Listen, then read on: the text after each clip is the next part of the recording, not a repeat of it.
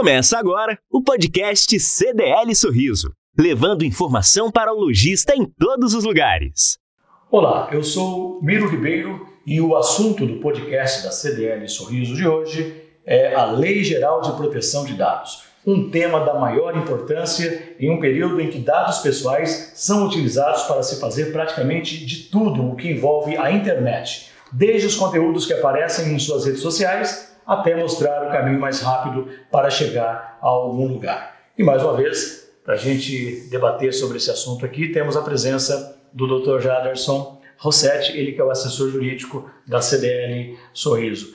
É, Dr. Jaderson, mais uma vez, obrigado por atender a nossa solicitação. E a primeira pergunta, para ficar bem claro, o que se caracteriza dados? O que são os dados? Olá, Miro. Olá a todos que estão nos assistindo. É, a caracterização legal de dados é toda e qualquer informação que seja atribuída a uma pessoa natural, que seja identificada ou que com esse dado eu possa identificá-la. Todas essas características formam o conceito de dados pela lei. Daí tá o porquê que essa lei foi estabelecida. É importante dizer que ela está em vigor desde setembro do ano, do ano passado, de 2020, né, Dr. Jaderson?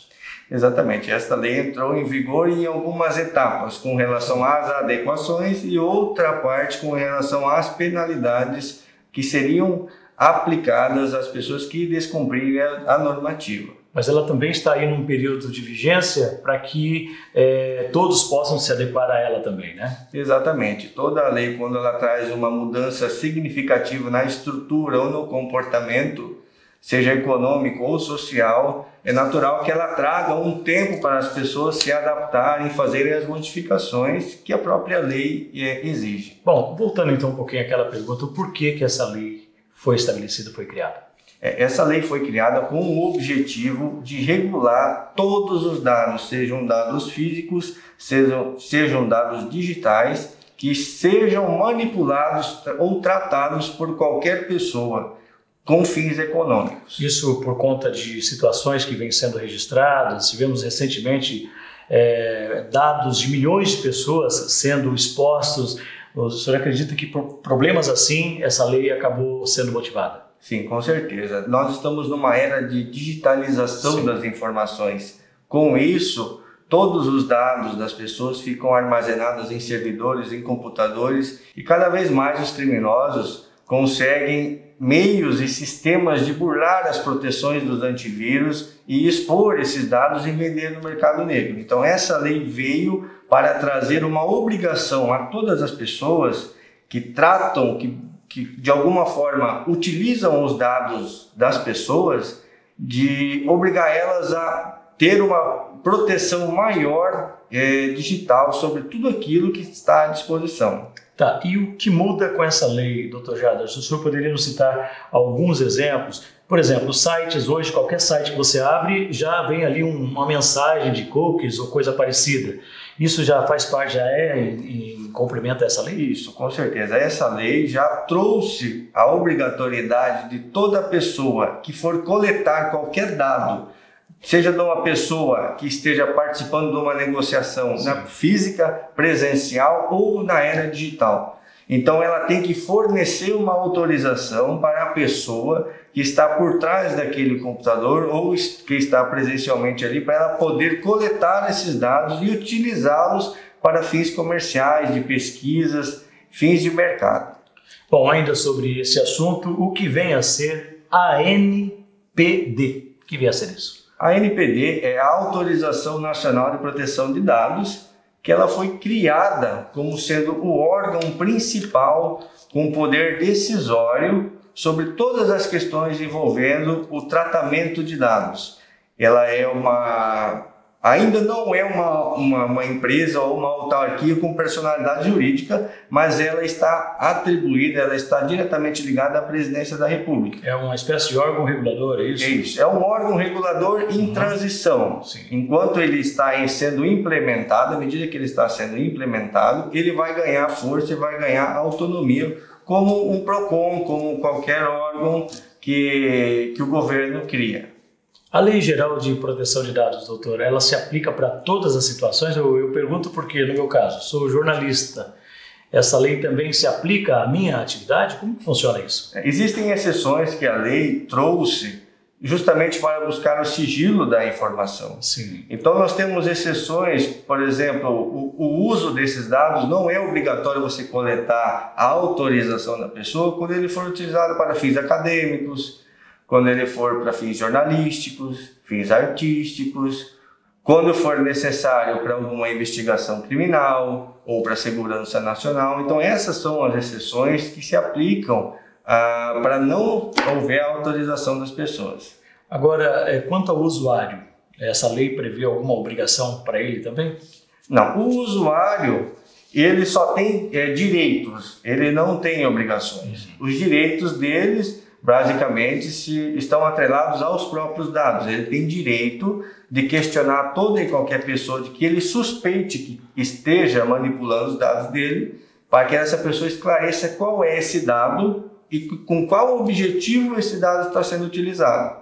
A partir desse momento, ele pode corrigir eventuais informações incorretas ou revogar a qualquer momento a autorização para que aquela pessoa esteja manipulando os dados. Agora, eh, Dr. Jaderson, é, é uma lei que se aplica a todas as empresas, independentemente do tamanho. E a pergunta que eu faço: as empresas elas já estão prontas para a eficácia dessa lei?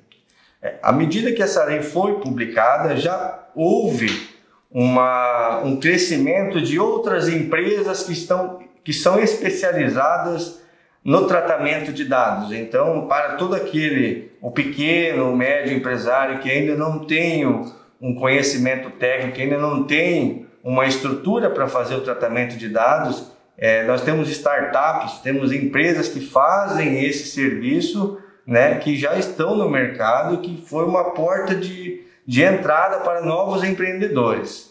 Bom, então, independente do tamanho, né, mesmo sendo uma microempresa, uma pequena empresa ou uma grande organização, é importante que a classe empresarial esteja atenta a essa lei que já está em vigor. Né? Com certeza, é uma lei que é aplicada a todos. Muito bem. É, uma última pergunta, doutor Jaderson. É, essa LGP D, né, que é a Lei Geral de Proteção dos Dados, ela veio para anular o marco regulatório da internet ou ela veio numa forma de complemento? Ela veio numa forma de complemento. Inicialmente, o marco civil da internet, uhum. Ele veio para tratar sobre a rede mundial de computadores, que é a internet, e tratar sobre a neutralidade da rede. O que é neutralidade? Que todos os dados devem ter o tratamento igual. Não se pode discriminar em função do, do conteúdo, uh, mensagens ou dados de uma pessoa em detrimento da outra. Só que o Marco Civil da Internet não tinha essa proteção que a LGPD trouxe. E mais, só que a LGPD foi além. Além dos dados digitais, os dados físicos também foram protegidos. Porque inicialmente a LGPD era um complemento do Marco Civil da Internet. E em função dessa, desse aumento do alcance dela, ela se tornou uma lei com nome próprio. Bom, para a gente encerrar, doutor Jadson, que conselho então ao empresário e também àquele usuário, aquele consumidor que às vezes entra num site para efetuar uma compra, um conselho para esses dois lados aí? Certo, para o empresário é sempre muito bom buscar auxílio, buscar a informação e para atender a, o que a legislação recomenda, especialmente para evitar que os dados vazem de alguma forma por algum descuido ou por alguma má é, gestão do, do, do próprio empresário. Quanto ao usuário, é sempre bom ressaltar que para que ele tome cuidado nas compras que ele vai fazer na internet, sempre buscar verificar se o site ou o cadastro que ele está fazendo é, é de uma fonte segura. E em qualquer dúvida, sempre é bom entrar em contato via telefone para confirmar se a operação realmente é lícita. O empresário, o lojista de Sorriso e região que nos acompanha, que quiser mais orientação, é só entrar em contato com o departamento jurídico da Câmara de Dirigentes Lojistas é, de Sorriso. Dr. Jaderson, mais uma vez, muito obrigado pela sua participação. Muito obrigado, estamos à disposição. E a você que nos acompanhou, em nome da CDL Sorriso, o nosso muito obrigado e não se esqueça, a CDL Sorriso é você lojista agora mais do que nunca.